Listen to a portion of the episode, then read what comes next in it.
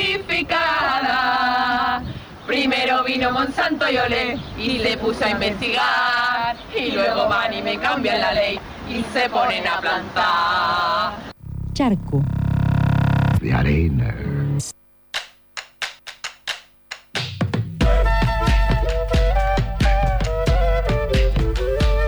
Tres minutos pasan de las 11 de la mañana, seguimos aquí en FM La Tribu, en Charco de Arena.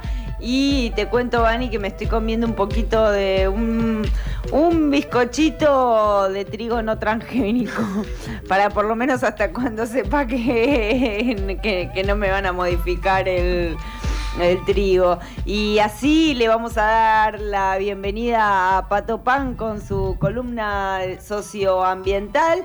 Y hoy nos vamos a meter en la agroecología. Buen día, Pato. Buen día, ¿qué tal? ¿Cómo andan? Bien, ¿y vos? Bien, bien. Hoy traemos un poco de aire fresco después de tantas páginas, Exactamente, ¿no? Como que eh, eso, estamos denunciando, denunciando todo este extractivismo, pero también eh, aportando ot- otros modos de ser en el mundo, ¿no? Sí, sí, no queda otra porque si, si vamos a dejar que nos abrume y nos pase por arriba toda la, la agroindustria con sus noticias y no vamos a ver el lado positivo Exacto. o las alternativas, estamos fritos. Exacto. ¿Qué nos traes hoy, Pato? Bueno, hoy vamos a, como decías, adentrarnos un poco en la agroecología. Estuvimos charlando con Reto Sondereger, Ujú. Él es productor agrícola, productor agroecológico de Oberá Misiones.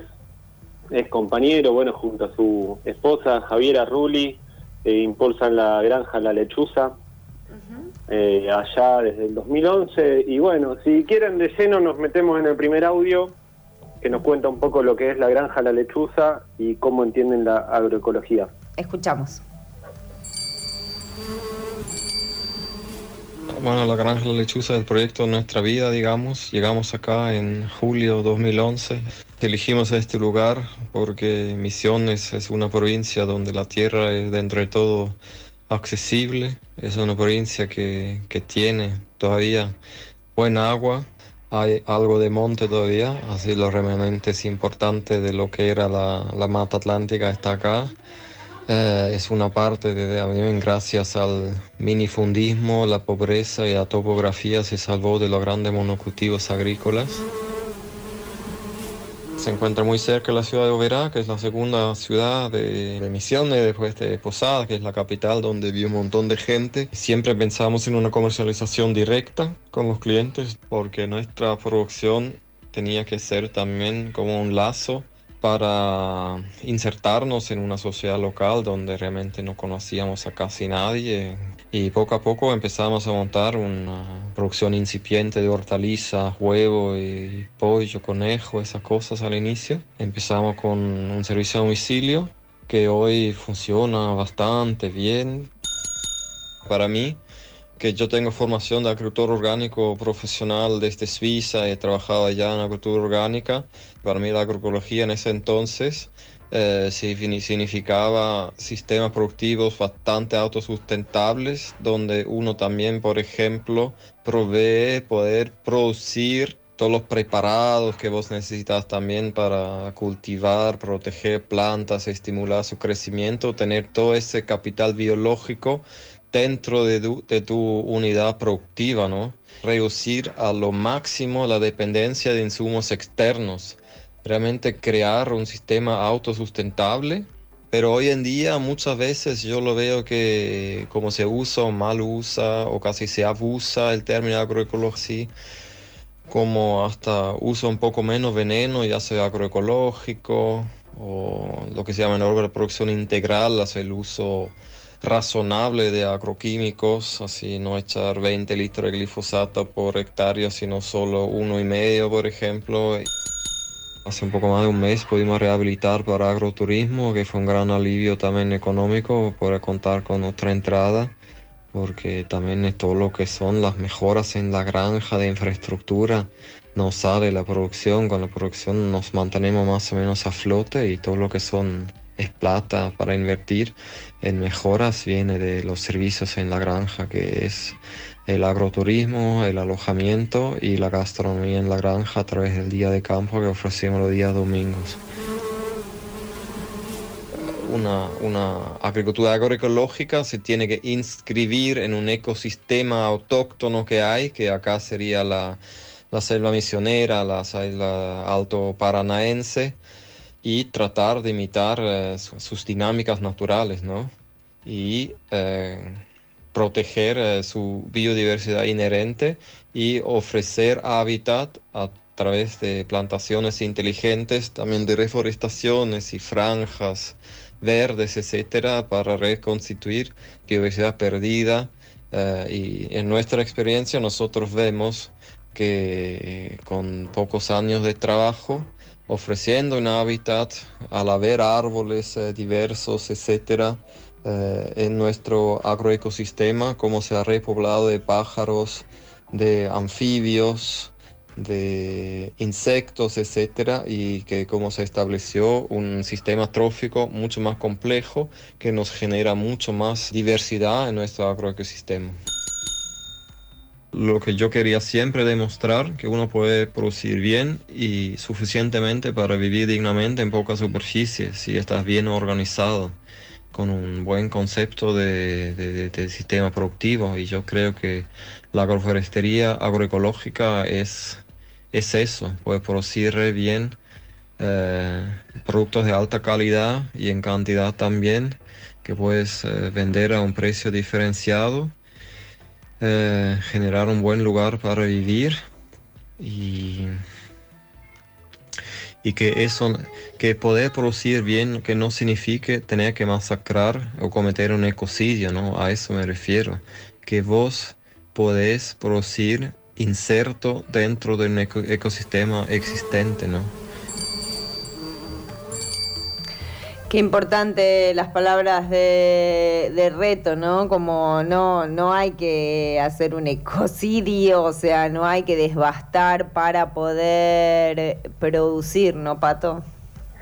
Sí, sí, sí, y, bueno, es, es, posible. Algunas experiencias hay que es posible. Bueno, tenemos en Santa Fe Naturaleza Viva con Remo Bénica y Irmina, bueno, no me acuerdo el apellido una experiencia también muy, muy buena de, producción y de convivencia con la naturaleza y la, fauna, la flora, todo.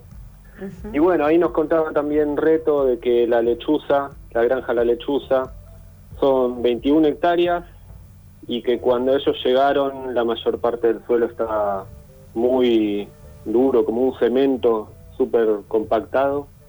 Y bueno, el siguiente audio trata sobre justamente eso, sobre el suelo. Si quieren. Vamos a escuchar.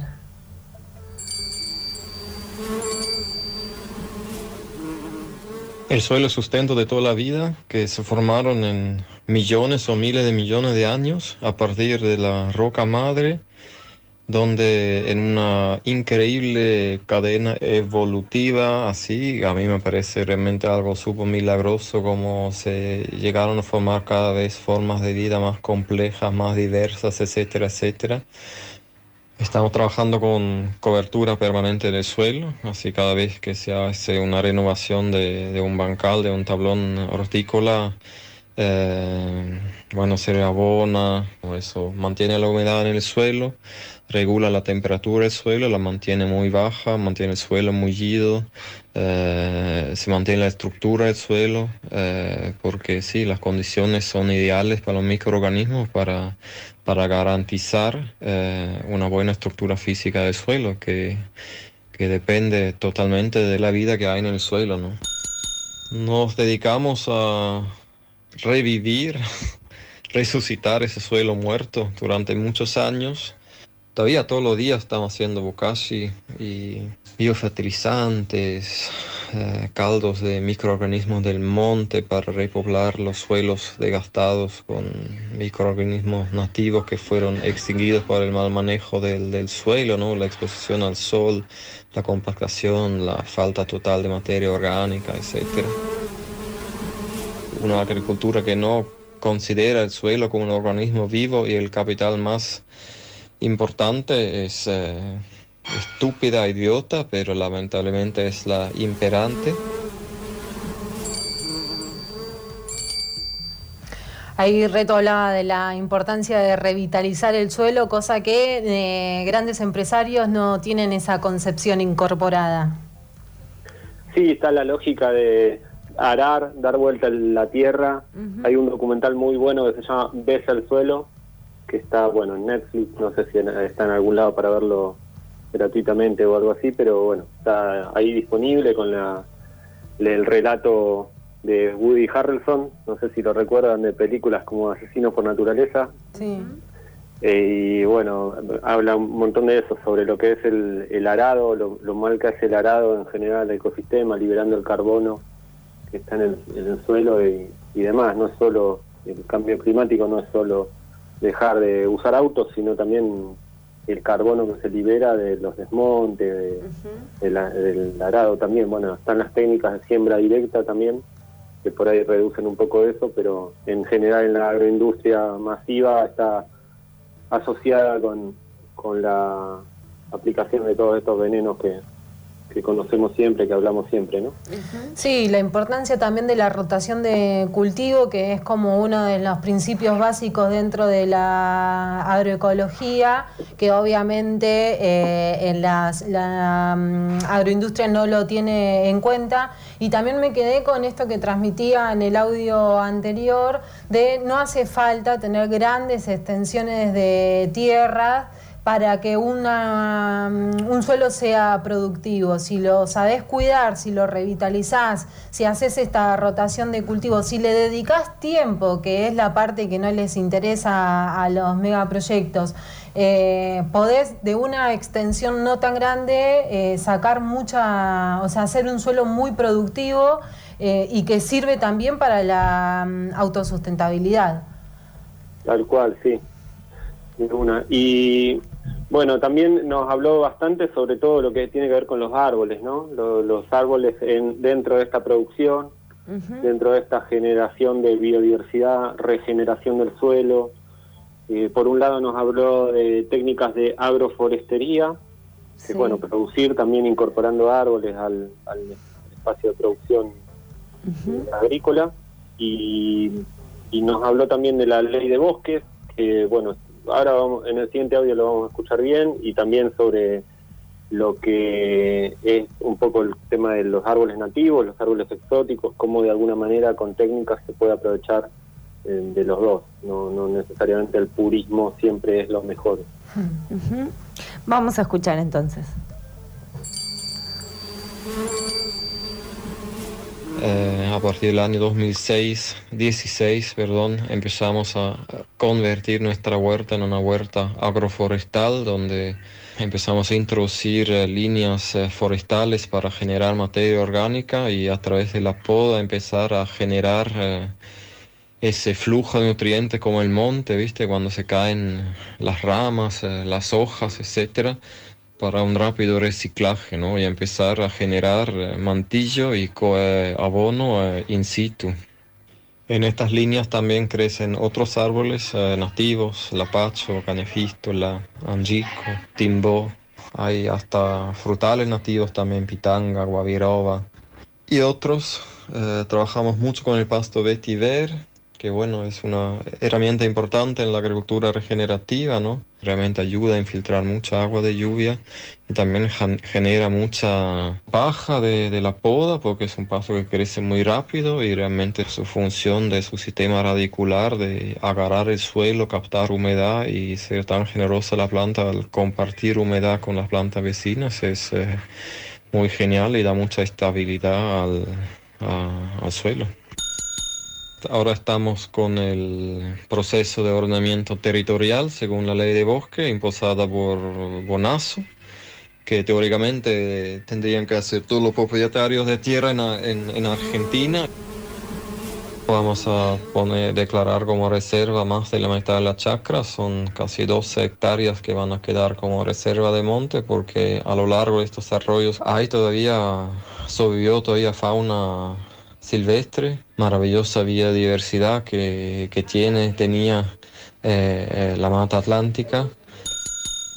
Hemos aprendido muy buenas técnicas eh, desde la agroforestería brasileña que realmente da resultado y donde se levantan los árboles gracias a la función de cuidador o de niñera de los árboles exóticos que mucha gente muy puritana detesta, pero nosotros hicimos acá la prueba concreta que al inicio plantando nativos acá en suelos degradados, compactados, luego al sol con la helada, yo creo que de 100 árboles sobreviven dos.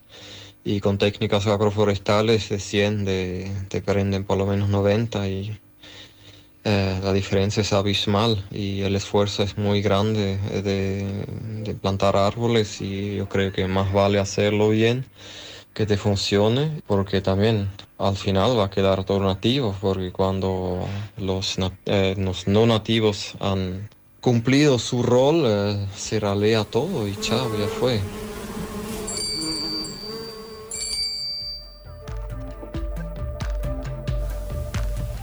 Ahí escuchábamos interesante esta propuesta de eso, de, la necesidad, ¿no? De los árboles para cualquier ecosistema. Sí, sí, con lo último que decía de intercalar árboles nativos con exóticos, porque hicieron pruebas de plantar nativos nomás y no tuvieron buena experiencia. Eh, me hacía acordar un poco a Masanobu Fukuoka, el bueno japonés, agricultor de, la filosofía del no hacer, también de las bolitas de, de ¿cómo se dice? Las bombas de semillas. Bueno, en fin, que él cuando volvió a su chacra, la chacra familiar, y quiso aplicar esto del no hacer nada, la chacra no estaba acostumbrada a eso, entonces llegó y no hizo nada y todos los árboles se enfermaron, los árboles frutales. Entonces acá me hace acordar lo mismo, porque quieren plantar árboles nativos donde no hay una fauna nativa, el, suelo no está, o sea, una fauna, una flora, no está el ambiente en general eh, hmm. eh, como era antes y entonces hay que, esto es un proceso para llevarlo a volver a ser un poco lo que era o volver a regenerar esa vida. Sí, eso te iba a decir, es un proceso, estoy acordando de charlas que ha dado Eduardo Cerdá, eh, que él, bueno, es ingeniero agrónomo y está dentro de este, de este rubro de la agroecología, de hecho ha acompañado procesos de un montón de, de campos y de lugares donde tenían justamente otro tipo de técnica y a través de la concientización y mostrar de que los suelos eran más productivos, siempre contaba eso, como llegar y entender cuál es el territorio al cual llega y no imponer de una esta técnica porque eh, el suelo está acostumbrado a que lo traten de otra manera, entonces hacer ese proceso de transformación y que la tierra pueda volver a producir eh, las cosas nativas y con una calidad llevaba todo un tiempo y era también una manera de respetar y no hacer un cambio drástico y brusco nuevamente. Sí, quizás también eh, se puede aplicar a lo filosófico a la, o a los hábitos ¿no? en, nuestras vidas. Los, cambios drásticos a veces eh, quizás no llevan a mucho, no duran mucho tampoco. Totalmente. Eh, bueno, si les parece, vamos hacia el último audio. Sí. donde Reto Sondereguer, vuelvo a nombrarlo, sí. la Granja La Lechuza de Oberá Misiones nos cuenta algo que estuvo pasando las últimas semanas dentro de una organización colectiva que vienen teniendo que consiguieron una certificación agroecológica participativa. Ajá, ¿qué significa? bueno, bueno, eso de alguna manera les da un aval de que de, varios varias integrantes de la sociedad, de instituciones, de académicos y gente de la región pueda avalar y conocer cómo producen y bueno, de alguna manera es como una certificación. Bien. Eh, así como, no sé si es exactamente parecido, pero por ahí no vale la comparación, pero los productos orgánicos que muchas veces tienen el, sello de que es orgánico, sí. eso bueno, es un proceso empresarial, muchas veces con mucha corrupción y demás, pero bueno, esto es algo distinto. Eh, eso habla un poco la organización colectiva, la certificación agroecológica participativa y, termina hablándonos un poco otra vez del rol que tienen los agricultores en, este momento, en este lugar. Ahí escuchamos. Desde hace un poco más de dos años estamos reuniéndonos entre muy pocos productores acá alrededor de Oberá, pero bueno, hay que crecer despacito y siempre tiene que prevalecer la calidad de la gente y de los proyectos que se integran y no la cantidad, los números, ¿no? No somos un partido político, ni somos punteros, ni nada. Sí, lo importante es la calidad. Creamos hace un mes una primera comisión zonal donde invitamos a técnicos, consumidores y también técnicos de instituciones públicas, de ecología, por ejemplo, a formar parte de esa comisión eh, para que sean testigos que, que, no somos ningunos truchos ni canallas ni nada, sino que es agroecología de verdad lo que estamos haciendo. Invitamos gente muy capaz, que también son capaces de, de contribuir al grupo, sea con sus conocimientos o con sus contactos dentro de la sociedad, ¿no? Tenemos un marco legal institucional que, que, respalde esto.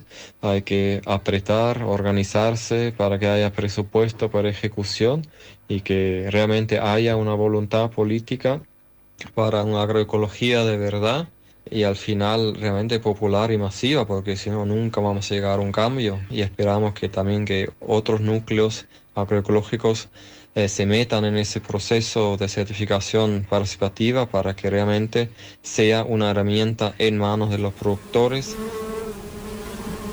Para mí realmente ese proceso es un ejemplo de democracia participativa, de, generar eh, dignidad y autonomía en, el campo, eh, de emancipación también de, de actores jóvenes, mayores, de mujeres, eh, etcétera.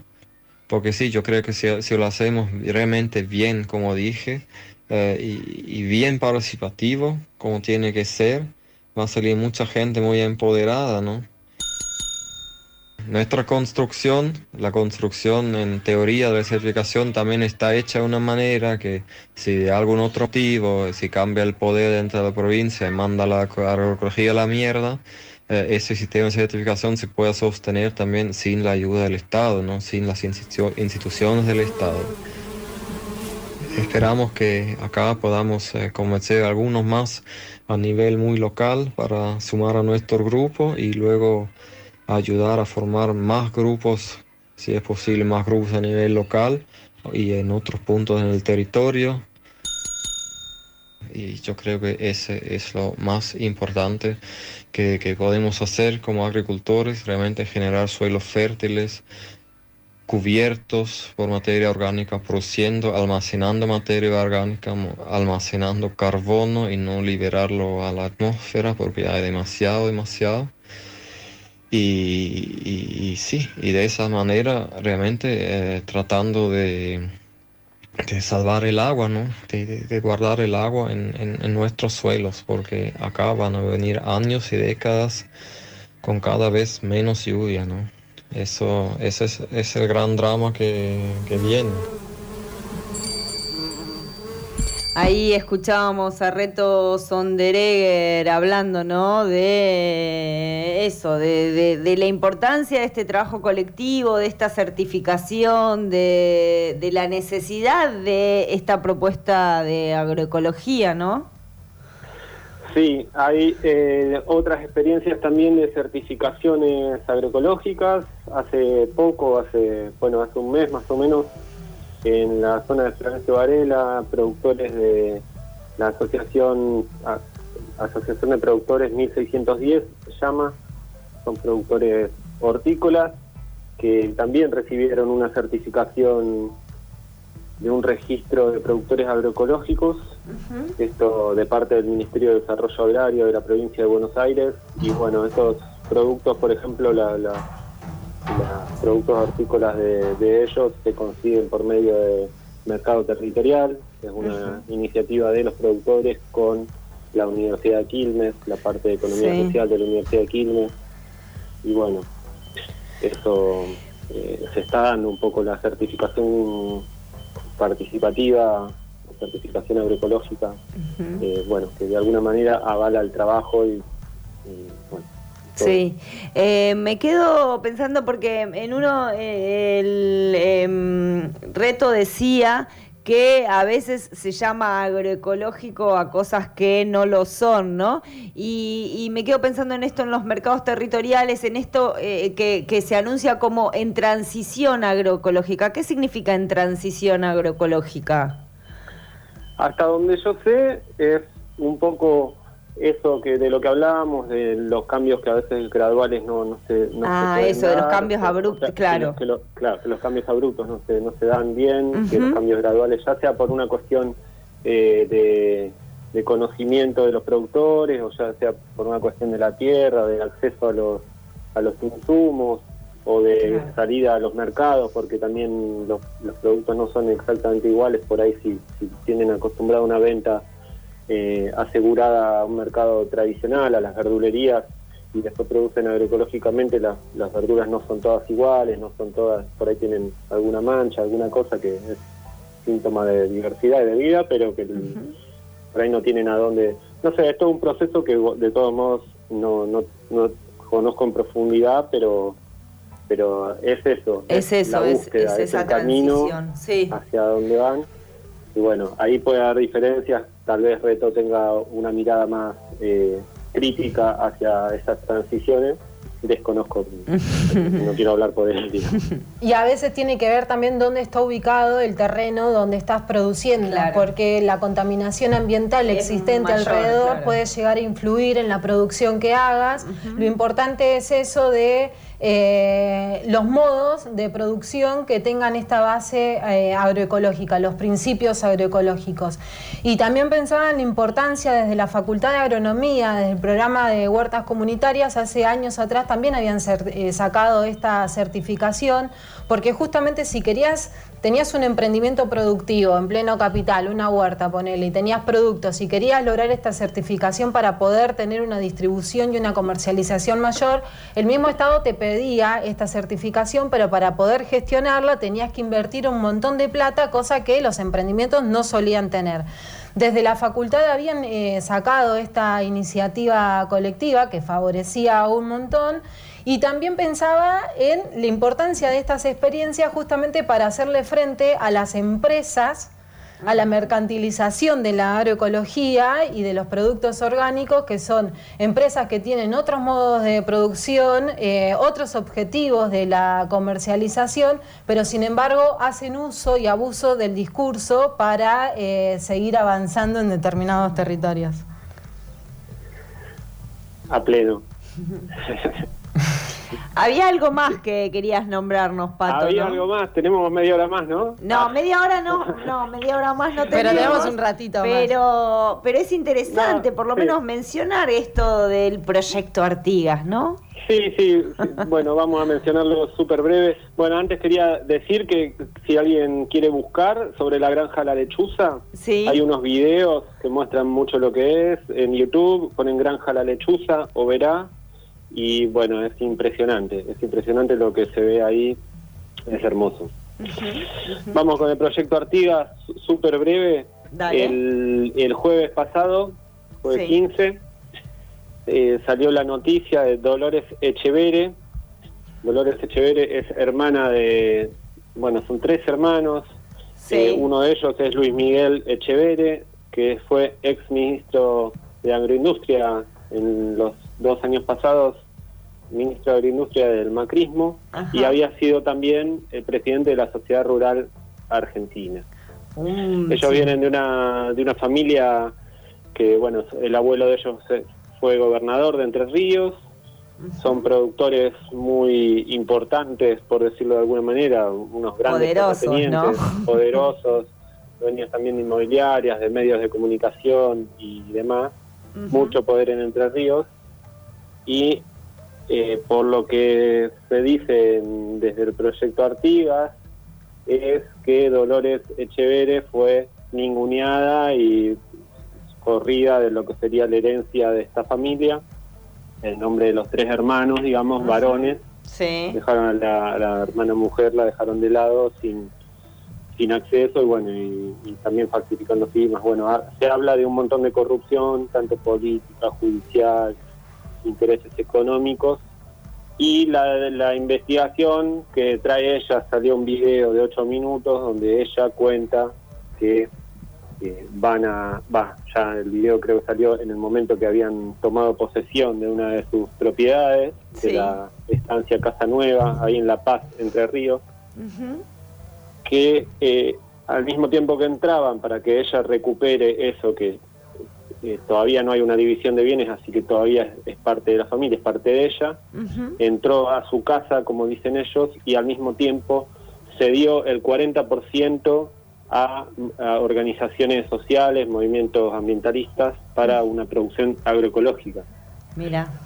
Lo interesante de esto, además de que tra- trae de vuelta la, la cuestión del acceso a la tierra, de la reforma agraria, el cuestionar estos poderes de, de terratenientes y de producciones hegemónicas del campo, es que también eh, también bueno pone esto de la agroecología a un- una escala grande, ¿no? Son para la, la donación esta son, si no me equivoco, 1.300, 1.400 hectáreas Mira. lo cual es un cachito de campo, ¿no? Sí, sí, sí, sí, sí, sí, totalmente, totalmente. O sea, como que mm, es muy interesante e importante, ¿no? Este movimiento de esta hermana ninguneada, de esta familia de poderosos que diga, bueno, está, o sea, ustedes hicieron todo esto, bueno, mi opción es otra, ¿no? Sí, la sesión esta fue hacia un, un conjunto de, de organizaciones, bueno, el MT Rural, con, con- con Juan Grabois también ahí de alguna manera a la cabeza, y con también con el apoyo de organizaciones ambientales como Rebelión o Extinción Argentina y Jóvenes por el Clima, por ejemplo. Mira. Bueno, vamos a ver cómo sigue. A ver cómo, cómo sigue, cómo sigue. Eh, bueno, Pato, ¿alguna, alguna, ¿alguna información más? ¿Aviso? No, no. Estamos bien ahí.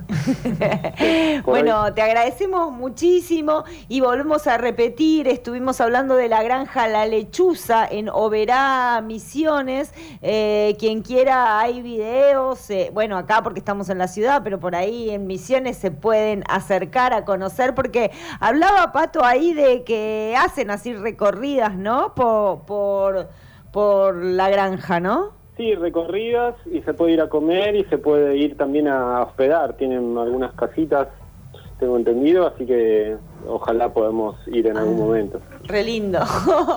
Sí, tienen dos Muy- arroyos ahí que lo está, eh, está bueno, límites naturales, dos arroyos, así que imagínate lo que es. Hermoso debe ser. Sí, que son experiencias lindas porque es una manera de eh, esto, agroturismo le llaman. Yo me acuerdo Sí. había un circuito, se estaba armando un circuito entre distintas chacras, justamente para tratar de eh, que ingrese un poco más de dinero, pero la propuesta era el intercambio, no era la explotación de- del agroturismo, sino el intercambio para conocer la experiencia, conocer, estar ahí, alojarte, descansar, relajarte y mm, quien te dice no te invite, no te llame o te despierte algo, empezar a producir de otra manera.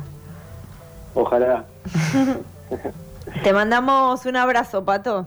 Igualmente, un abrazo enorme.